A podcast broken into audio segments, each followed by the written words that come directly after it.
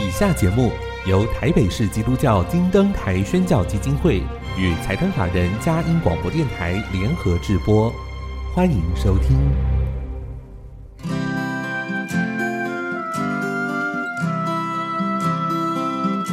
在现代紧凑的生活节奏里，以爱建立和谐的家庭生活，以喜乐专业的态度投入服务。一起营造你我的美丽人生，成为一个快乐又丰富的译文生活家。译文生活家，本节目是由林森南路礼拜堂社团法人中华民国合家欢协会、佳音广播电台联合制作，欧灵静主持。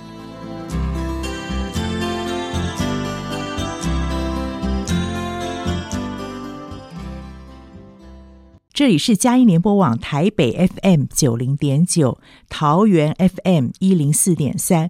各位听众朋友，大家好！您现在所收听的节目是《艺文生活家》，我是节目主持人林静，很高兴跟您在空中相会。节目一开始跟您分享展览的讯息。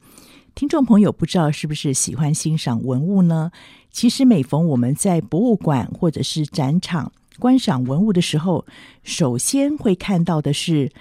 造型或者是上面的一些纹饰图样，但是如果我们对这个文物可以多一点了解它的时代背景，或者是它的一些技术功法，或许我们就更能掌握文物的风格。在这边要跟您推荐十八世纪中国最具代表性的瓷器，也就是康熙、雍正、乾隆期间，当时材料的研发、使用，还有三位主政者对官窑不同的诉求，所以形成了三个阶段的风格形式。这个展览风格故事法兰彩瓷特展。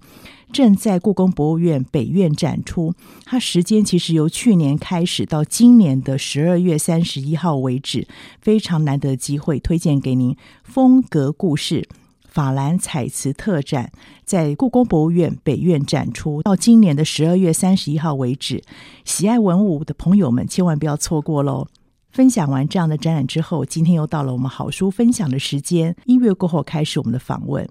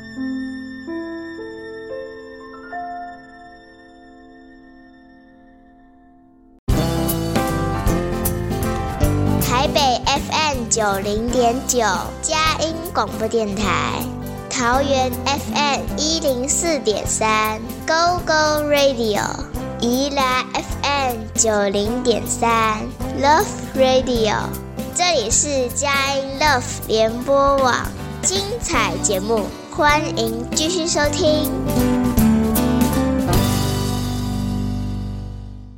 欢迎回到艺文生活家，我是节目主持人林静。今天非常荣幸可以邀请到一位创作者。那他的学经历背景更会让您觉得惊讶哟。今天来到我们节目当中是连泽尧先生，呃，他在书上的书名是《芝麻熊》。好，等下我们可以来好好问他一下为什么会有这个名字啊？我们先介绍他，呃，连先生你好，欢迎你来到节目里面。呃，各位听众朋友大家好，欧老师您好，你好，我，我是芝麻熊，对，很开心可以邀请您哦。呃，那但是我想在介绍您的书之前。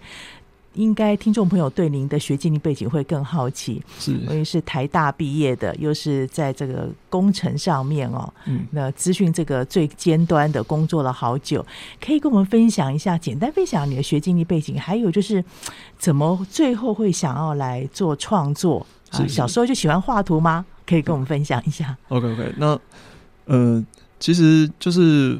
我从小其实也不是一个特别喜欢画图的人啊，对，那因为我也知道说，像是很多就是创作者，他可能是小时候很喜欢绘图啊，或是就是对这个很有兴趣，那一路走来是这样，对，那其实我我不是，我小时候就是其实就是听妈妈的话，乖乖念书这样子，而且念得非常好，对不对？对对，那那最后就是因为刚好分数有上嘛，那我就是分数上，那那就就念的电机系这样子，对对对，那其实过程中因为。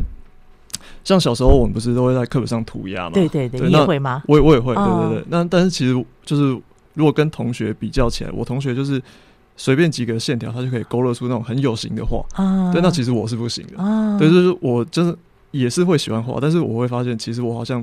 没有特别有这个才能啊，啊对，所以但是喜欢就对了，对不对？就是会随手画，对，还不错。那我对于绘画兴趣大概就是说，可能类似三五年，我可能看到一个喜欢的画家，啊，或是喜欢的作品，我可能会去买一张描图纸临摹一下。哦。大概都哪一类型的画家，或者是我喜欢的作品？我觉得可能比较像是日式的画风，哦，就是我现在画的《大幅的守护》这本书的画风。对对对，那我可能就是类似三五年，我可能就是买一本。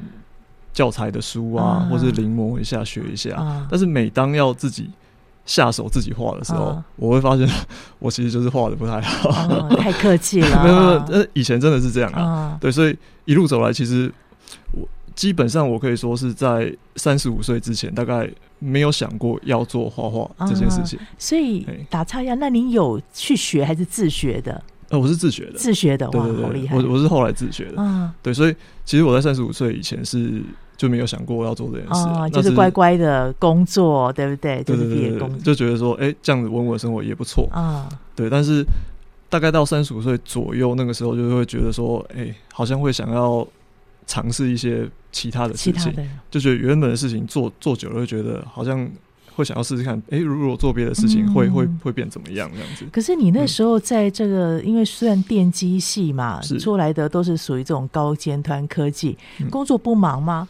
工作有一阵子很忙哎、欸，很忙哦。对对，其实他有，就有时候不忙，有时有时候也也是有周期性的。像是我最忙那时候，我记得那时候很夸张，我是加班，好像那个月的加班时数就来到大概九十个小时。哇 我那时候不知道休息啊，不知道休息对于就身体很很重要，对对对，那就是一路这样。那时候有需要，那那个专案有需要，就是就是忙下来。那时候也被。公司的人资就要去关切一下，说为什么会加班时数到那么长？因为那时候就是真的很忙。然后我那时候也觉得说，好像全心全力就是做拼工作，对对对。然后后来，当然那个专案就是稍微告一个段，有一点闲暇之余的时候，我就开始想说，哎，好像是不是可以换一件事情，尝试看看别人？因为觉得一直做同样一件事，好像也有一点无聊了。对，那我就因为有十年，也有一点积蓄嘛，对。然后就是评估一下，想说。那时候就想了一下，因为但是我就是也是有评估各种，也不是只有画画这件事情，就是我想说，哎、欸，各种才能或者是相关的兴趣，做一些别的事情这样子。那后来评估，我我又把画画这件事情拉拉回来想了一下，哦、对，那我还是试了一下。那当然结果也是跟之前一样，就是画的很烂，太客气，没有真真的是这样。那但是那个时候我就是刚好就突然看到说那个时候的绘图软体，它有搭载一套功能，哦、对。那我看到那个功能的瞬间，我几乎就觉得说我好像可以开始画了。哦，对，因为它我后来就发现说那个功能就是现在绘图软体有有做一个叫做。呃，三 D 人偶的辅助绘图功能，哦、就等于说我画这本书的它的主角大辅跟丽丽的时候，我其实不是凭空想象把它画出来的。是是是，我比如说画那个丽丽，我可能会有一个三 D 的人偶，我先摆在画面上，哦、它体型就有点像是莉莉的体型，哦、我先把它调整到那个体型，哦、然后调整它到一个我特定想要的动作，是对，然后。调好摄影机的角度，啊、那我再以那个模型的基础去上面加他的头发，加他的五官，啊、加他的衣服。啊、对我我，因为我长期以来就是因为我不想画 Q 版的角色，对对我我想画稍微写实一点点。写实，对你的画风是比较有写实的。对对对对，那因为写实一点，它可能就需要。就是肢体骨架的姿势比较正确，结构比较正确，对。但是之前最困扰我，其实就是这一点。我凭空想象画出来，就是肢体会有点歪。因为我们不是专业背景的，他们都受过那种什么训练的，所以已经很不容易。所以其实靠现代的软体也帮了很大的忙，对不对？是是是。加上你的一个创意在这里面，对，可以说是因为那个软体，那也算是其中一个推理啦。就是因为如果要就是像以前的画家是从无到有自己把那个结构画出来，那个其实是那比较新。我觉得那个是对，一方面有点才能，二方面是他需要一点一段时间的磨练，可能才有办法做到那样。对对。但现在就是科技的进步嘛，就是可能刚好有这个功能出现，然后我就觉得，哎，也许因为之前小时候可能就是会，呃，比如说可能会看一些影剧、影集啊，或者是电影啊，或者是漫画之类的。对，那有一些就是。过程中自己也会产生一些想法，说：“哎、欸，也许自己有一些故事可以拿来写。”对对，但是那个一直都是只是把它放在脑海里，就是没有实际行动。对，没有实际行动。对，那到三十五岁那时候，就又又又把画画这件事想出来，刚好又遇到说，可能哎、欸，看到绘绘图软体现在有有这个辅助绘图的功能，我就自己慢慢就试试看，哎，好像就。就想说好吧，就就给他试试，就把它画画出来，好厉害。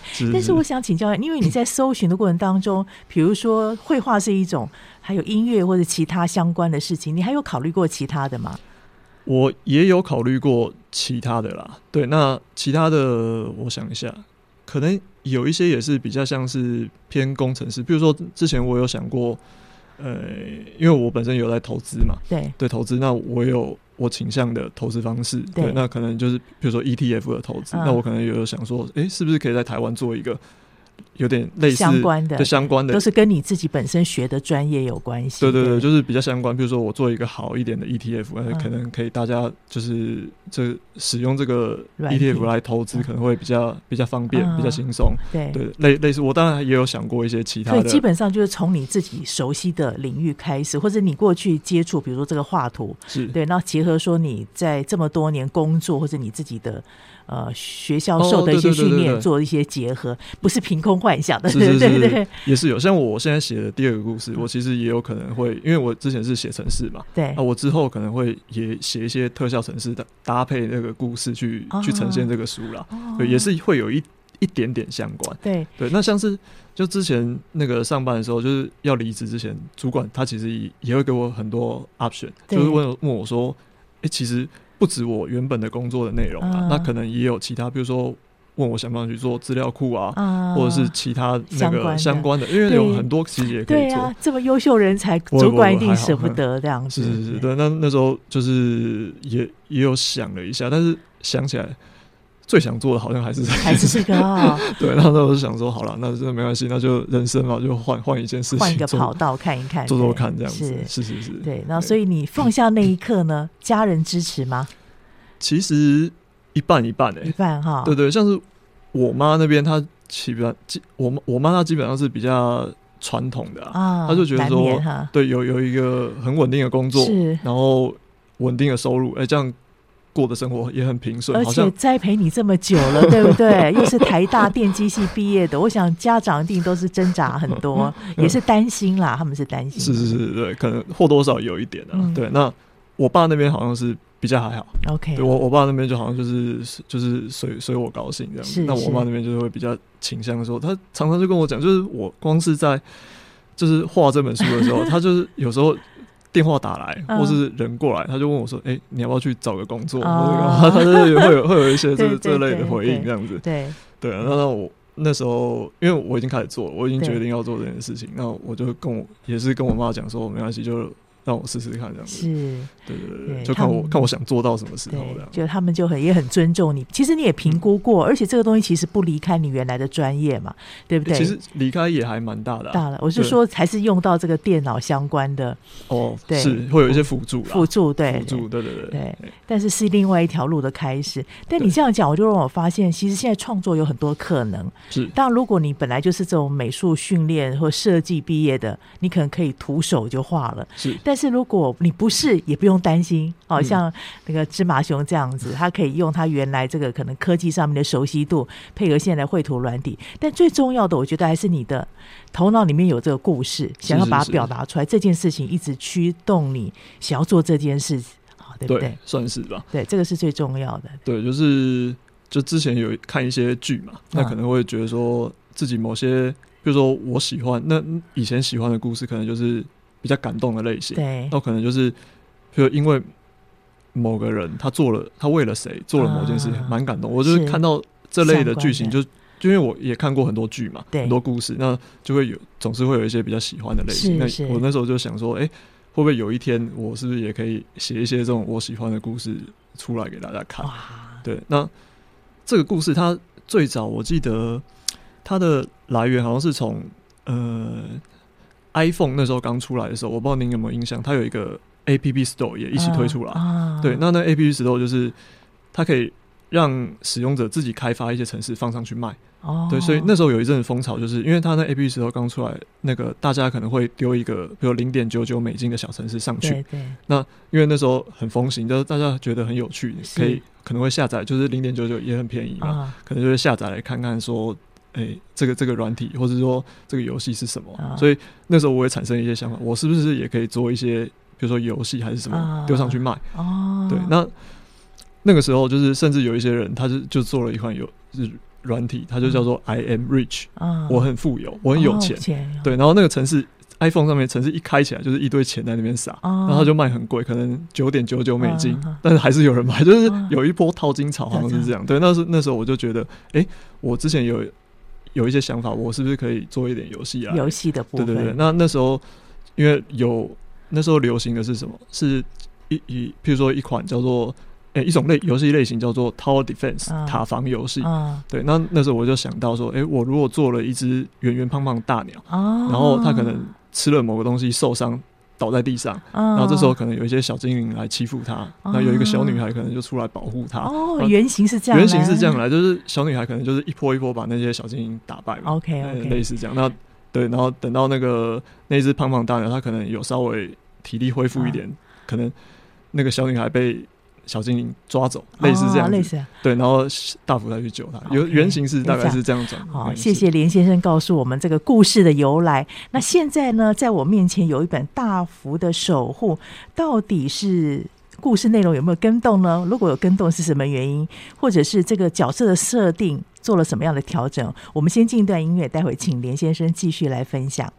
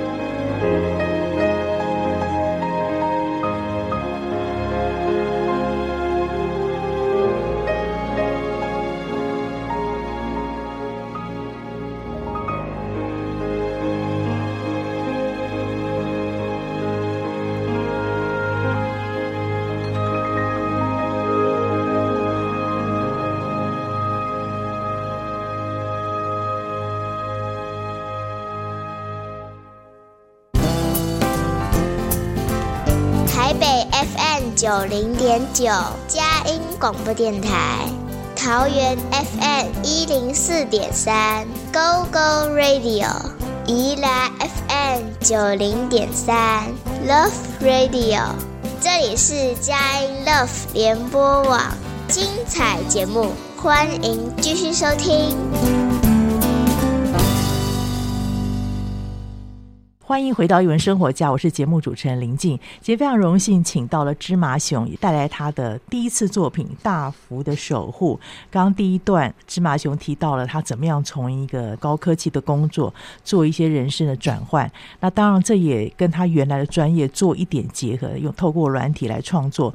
我今天才知道，原来软体也可以成就这么美好的作品。但是最重要的是里面要有故事，所以接下来我要请教。芝麻熊，好，连先生来跟我们分享一下这个本书它的故事，整个的过程是怎么样形成的？中间一定做了一些什么变化？还有，哎，最后怎么会想到用漫画的呈现？听说最初的想法也不尽然是这个样子，可以跟我们分享吗？连先生是，就是因为我其实也某种程度算是门外汉啊，就是这部分其实我之前也我也不是在相关的科班出身的，对，所以我其实有点算是自己摸索。那我可能就是。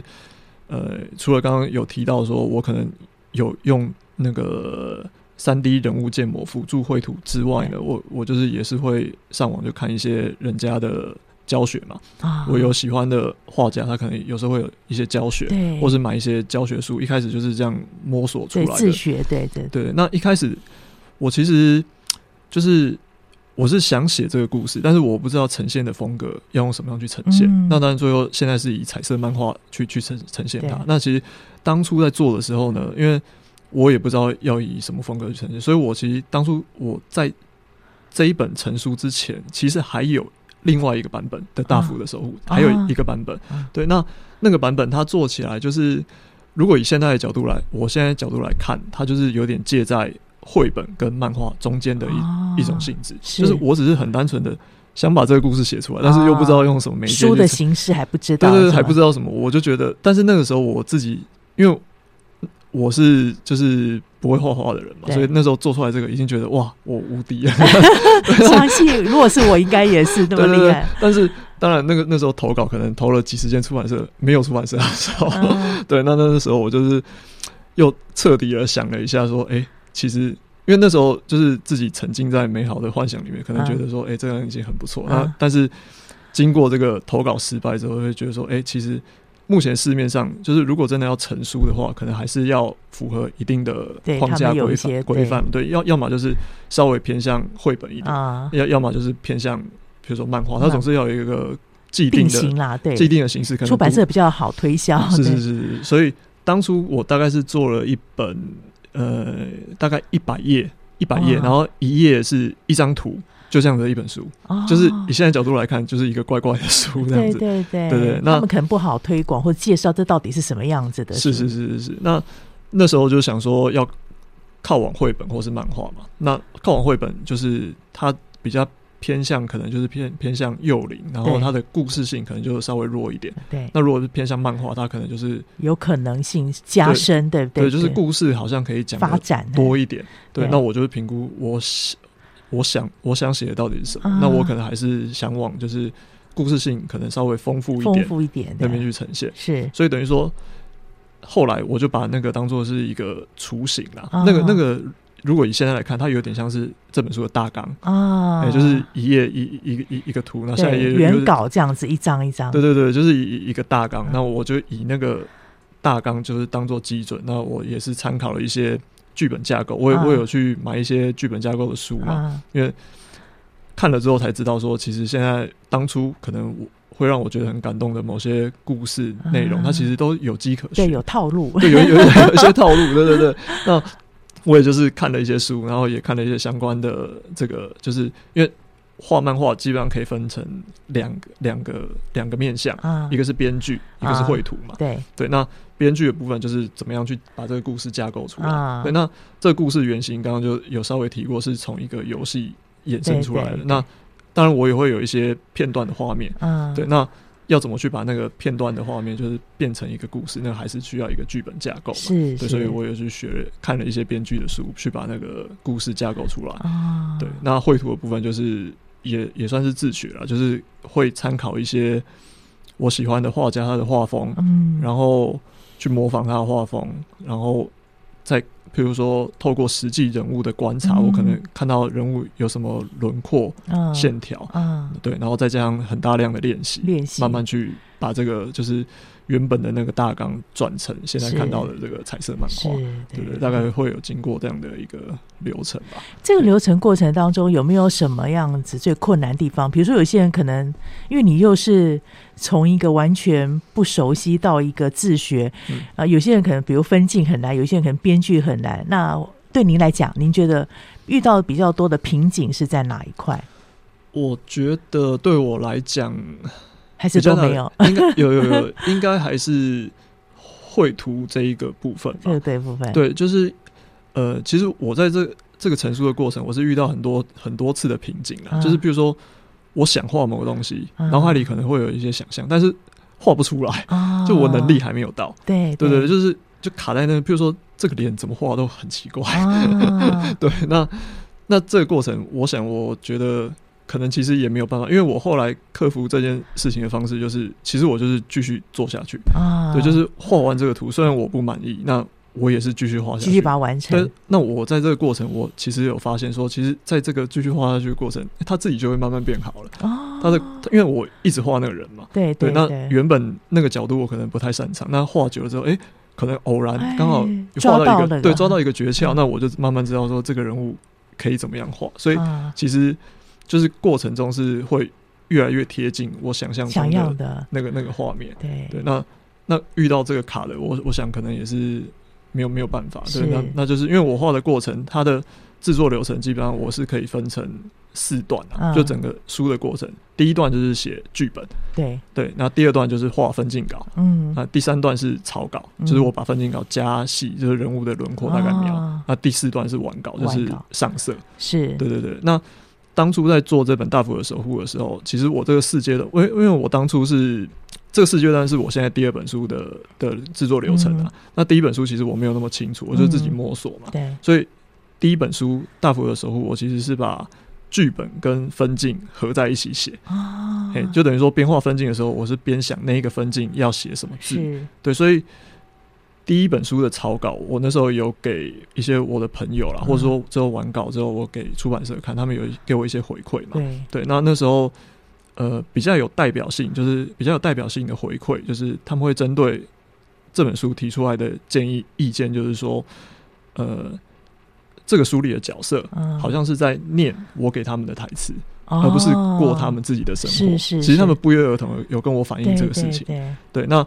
那我因为我那时候就是我除了编剧不擅长，我绘图也不擅长嘛，所以我在这个编剧虽然我知道第一本书会有这个现象，但是我也是因为我想把它完成，所以我后来也也就没有去跟动他们提的这个剧本的部分。嗯嗯、我就是后续因为我绘图也需要练习，我后来的时间其实就是我就不管这个剧本，我就把这个画画完，画完整本书画完。嗯，对。那我直到第二本书我在写现在这个新的故事的时候，我就是。把我的制作人重新拿来检讨，我发现就是把分镜跟剧本分开的话，就比较不会有人物好像在念稿的问题。就等于是我一开始写剧本的时候，我就是把它当成小说来写，把那个人物当下遇到什么情境、什么心境、讲了什么话、什么场景，全部都写下来，就是很流畅的写下来，不会因为我要规划这个分镜去打乱这个思绪。OK，了解。对对对，所以我发现制作流程改成这样，第二本应该就会比较顺一点。了解了解，所以所以大概流程有做。这样一个调整，是是是。这个故事呢，可以跟我们谈一谈这个故事。刚才有大概提到了哈，就是有一个守护的角色，是对误吃了这个一个钻石嘛，对不对？一个宝石，一个水晶，一个水晶啊。是，呃，这个故事还蛮有意思，它结合很多，好像有一点那种传说。我在看的时候觉得有一点传说的味道。那还有原住民，还有这种。动物哦，是是是。部分，这个部分故事大概跟我们简单介绍一下这个流程。Okay, 那这个故事就是有一只圆圆胖胖的大鸟嘛。啊、那我的设定就是它在草原上，它很很贪吃，它可能会喜欢吃一些水果。对。对，那它就是看到了一些紫色水果，它去吃嘛，然后后来看到地上有个紫色的水晶，它不知道是什么，它也把它吃掉，那就是肚子痛。啊。那肚子痛倒在地上，不知道怎么办的时候，这时候有一个五岁的小女孩跑出来，然后她很天真的说要照顾她，照顾她身体好之后再带她回家去找她哥哥姐姐，是是，大概是这样的一一个故事。对，那这个呃故事。呃，过程中会有一些土著，比如说土著的这个角色是怎么来的嘛，对。不对，对？那其实因为我刚刚有稍微提到说，我其实不是很擅长画画的人，所以对于画画来讲，我想说就是能够精简，越精简越、嗯、以第一本书来说，我就是越精简，我越能可以掌握了，可以掌握，对对对，对。所以第一本书我其实最主要的角色设计就是大福、莉莉跟他的狗哈姆。主要是这三个角色，嗯、对。那其他的角色，我就是想说，能简化我就我就把它简化。啊、对，那对于我来讲，什么是最简化？其实就是。不穿衣服的土著，其实好聪明。你看，说聪明就在这里，找自己可以掌握的。是是是，所以所以像其实这个土著，因为刚刚有也有提到，我是用那个三 D 模型辅助绘图嘛，我其实就是用三 D 调出一个辅助呃土著它的身身形啊。那那因为他没穿衣服，所以我基本上就是照描。OK，只要人形人人形大概有轮廓就好，我稍微修一下，然后而且我们一看就知道是土著。是是是，然后我就给他一些简单的布料遮住重要部位，对。那这样角色就成型。Okay, okay. 对，所以原本其他的角色就是在算算是一个辅辅助的角色，辅助这个故事呈现的角色。所以我其实没有花很多的心力，我那时候也做不到这件事情。对对，那主要是主要角色嘛，主要角色我有稍微用心一点。对，那其他的就是，哎，我可以简化，我就把它简化。对，虽然后面我其实也发现这个角色他自己好像也也就火起来，就是像里面有个土著叫阿吉啊，哎对，原本他就是一个很就是很。很不显眼的角色，但是看到后来，我会觉得，哎、欸。也会有一种，他其实是个好人，对，有有这个亮点出来了，是是，就是这是画的过程，它自然产生的，好有意思。所以听众朋友，您知道，如果您想创作的话，也可以可以跟芝麻熊这个概念来学习。我们先找到重点，好，重点你可以掌握的。当然，因为有故事里面需要有一些其他的路人甲乙这种辅助角色，啊，就可以找一个自己可以胜任的方式来呈现。但最后，因为你的用心，因为这故事的丰富性，会让那个角色活出他自己该有的样貌。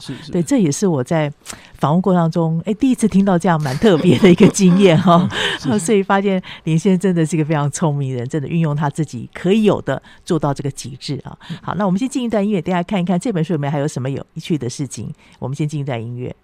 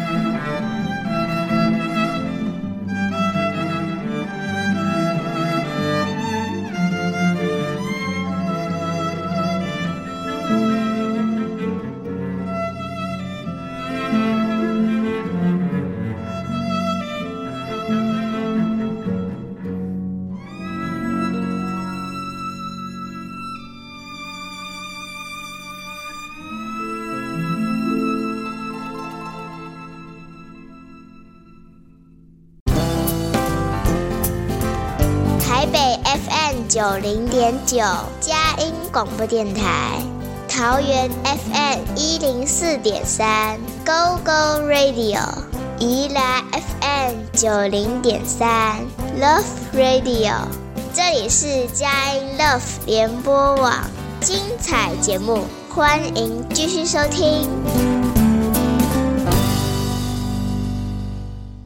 欢迎回到艺文生活家，我是节目主持人林静。现在在我前面有一本好书，它是用漫画的呈现。芝麻熊本身，他刚才一直很客气说他一直不会画图，是门外汉。可是你看到这个，你会以为是一个非常成熟的漫画家哦，很有经验的漫画家的作品啊。大福的守护来跟您做一些分享啊，是由四块玉文创所出版的《大福的守护》，是芝麻熊的作品。今天请到了作者自己来亲自现身说法。那我们要请芝麻熊为我们分。想在这个故事里面，你前面讲到你的整个创作的历程，一定有一个是你要表达，透过这本作品来做一些呈现的。可以跟听众朋友说，你想要表达的是什么？我为什么会想写这个故事当做第一本故事呢？除了第一个，就是我当然是很喜，因为很喜欢这个故事，所以才会写嘛。对，那另外一个就是说，呃，我想要呈现就是这个守护的感觉啊。那我可能也就是在。呃，看各种剧本的过程中，就是会觉得说，如果某个人为了某个人去做某些事情的话，嗯、这个这个情节，我会觉得好像触动你特别，对对，会会会蛮感动的。就是我所喜欢的类型类型，好像是比较偏向这个类型，哦 okay、所以我自己在写的时候，我也会想说，像这个，对，像这个故事，它其实就是在它的后后段的核心，它其实就在讲说，就是。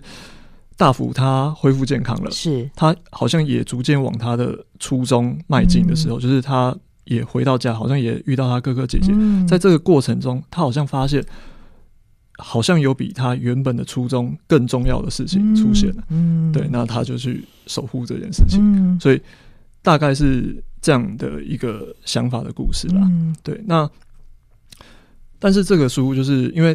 它本身跟其他的故事也有一个蛮大的差别，是，呃，如果呃，大部分书它的主角会是会是人，对。对，但这本书我设定主角是一只鸟，鸟，对，是是一只鸟，对，所以像是我朋友他在看过这本书之后，他就会跟我讲说，比如说，呃，像是我们看以前看小叮当，哎、啊。呃，为什么会想看小叮当？他可能是因为，呃。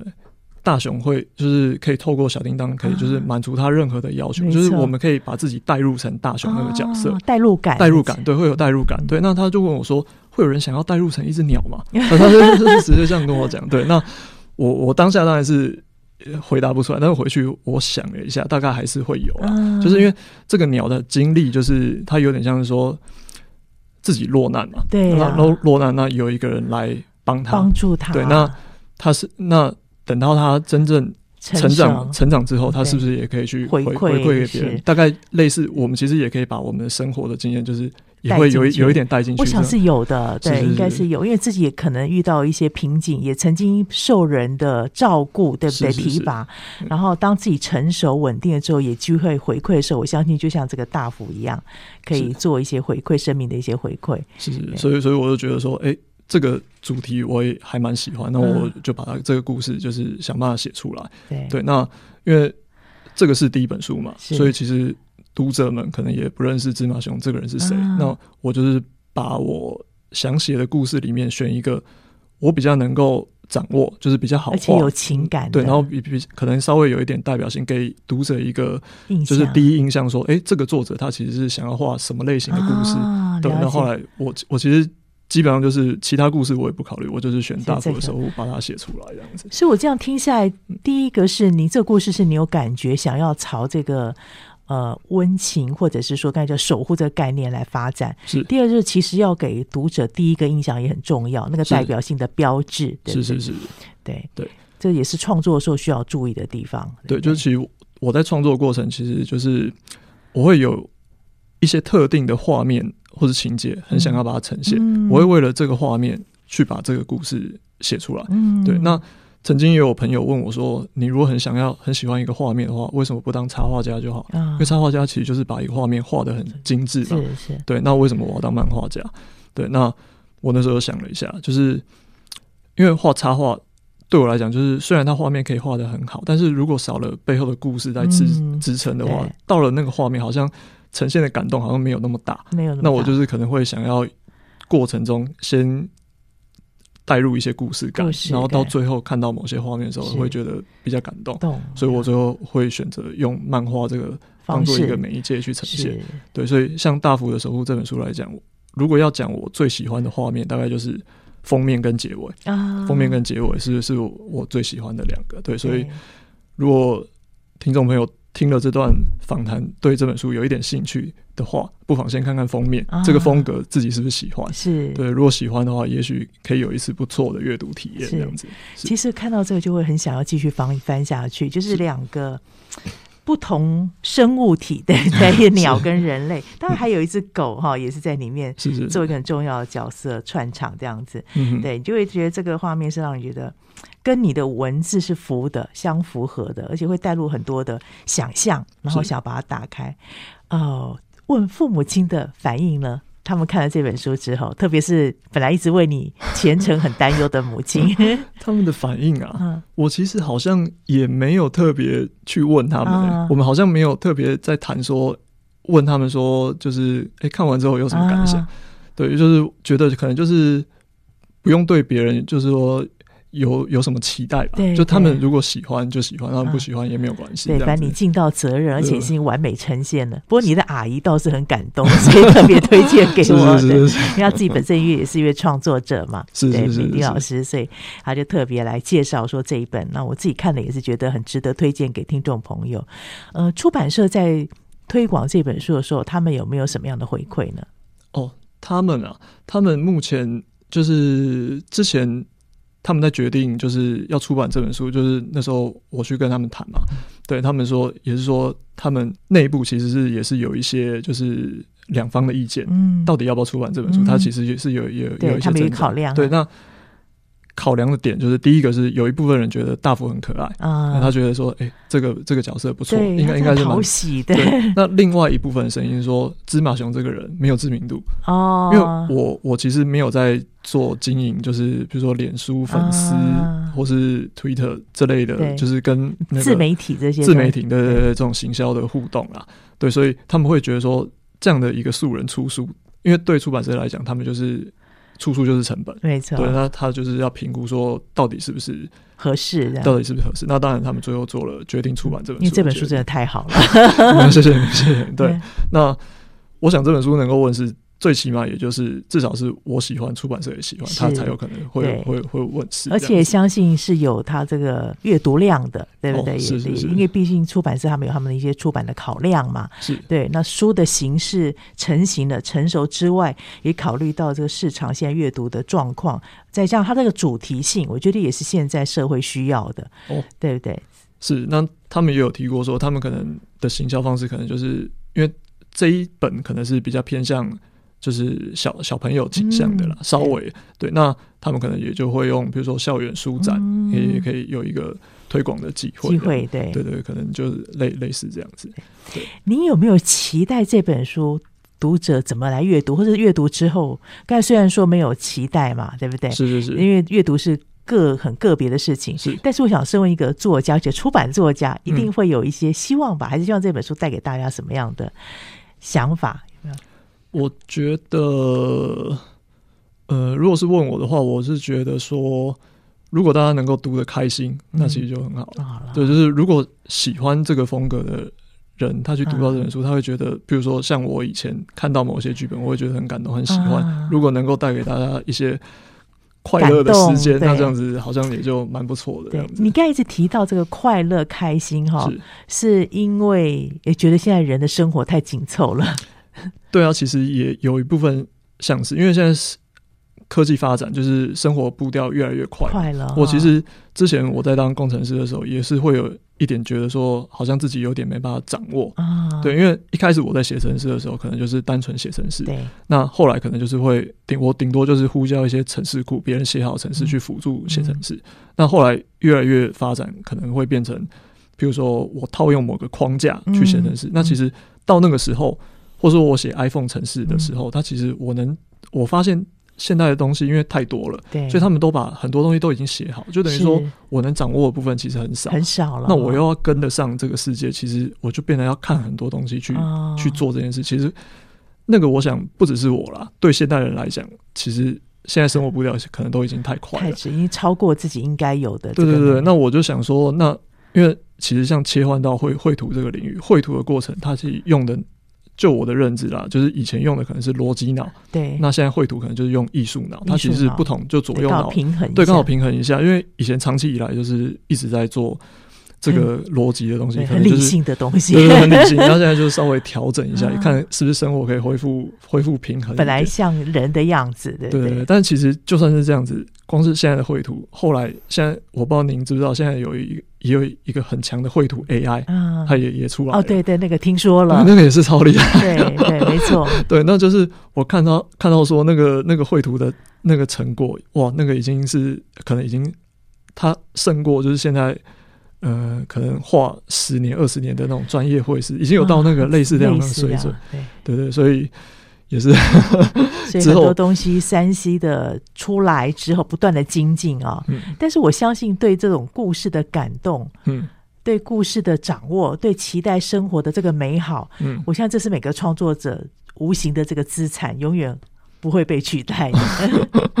这个就看看了，因为这个科技的发展就是很快。是对。那像我现在，因为已经看到绘绘图 AI 很很厉害了嘛，也许。第二本书某种程度上就可能要跟 AI 开始协作，对对对，所以其实我们怎么好好的跟它共处，这也是一个很重要。就是我们也不要排斥它，既然已经产生了嘛，又是科技的必然情势。是，但是对于一个创作者来讲，怎么去善用，怎么看待，这个是最重要的。是是是，对，对，很谢谢你今天分享。呃，之后的故事呢，可以跟我们透露一点吗？会朝哪一个方向？之后第二本的我是写算是爱情故事哦，对对对，爱情故事，它就是。不是以大福跟莉莉为主角，它是别的故事，别的故事。对，那写爱情故事。那目前就是进展到大概算是草稿的阶段。OK OK。对，那我原本是预计说可能是明年的中旬才会完成。啊 okay、那现在因为绘图 AI 突然。那个凭空出来，横空出世，所以也许有绘绘图 AI 的协助，可能会变得快一点。对，这个这个，可也许今年就会画好，这就不一定，就是看看。那可以跟我们听众朋友分享一下，因为你觉得你的经验最实际的，从一个门外汉到一个可以自己创作。如果听众朋友也跟你一样的经验的话，你觉得会怎么样建议他们？他们也想要做创作，但是也本身不是这个美术专业背景的，你觉得哪些要注意的地方？注意的地方啊，呃，我觉得其实就做自己能做到、自己想做的事情就可以了。OK，对，就是因为自己每个人毕竟能力、背景、经验都不一样。对，那也许有些人，譬如说像我一开始提到我小学同学，他一开始线稿就画的很很很有型。对，那也许他进来的门槛就低一点。是，那像我这种可能进来的门槛就会高一点。是对，但是因为每个人的背景不一样，就是就自己。能够掌握到的去学习，然后去去做做看，OK，也其实大概也也就是这个样子。对，就是掌握自己可以的，那要先评估自己有什么东西，对不对？然后就可以做一些掌握。很谢谢芝麻熊林先生跟我们这样的分享，也期待有机会再邀请你到我们节目里面来。谢谢欧老师，谢谢各位听众朋友，再次推荐给您《大幅的守护》。芝麻熊一个非常精彩的漫画作品，是由四块玉文创出版的，再次推荐给您，可以阖家共赏。那我们今天节目到这边，我们首播在电台，过几天之后，你可以在我们佳音联播网点选下载区，或者是 Podcast 上面都有，可以分享给您中南部或者海内外的朋友，让我们一起来享受阅读的乐趣。谢谢你今天收听，欢迎下周同一时间再会。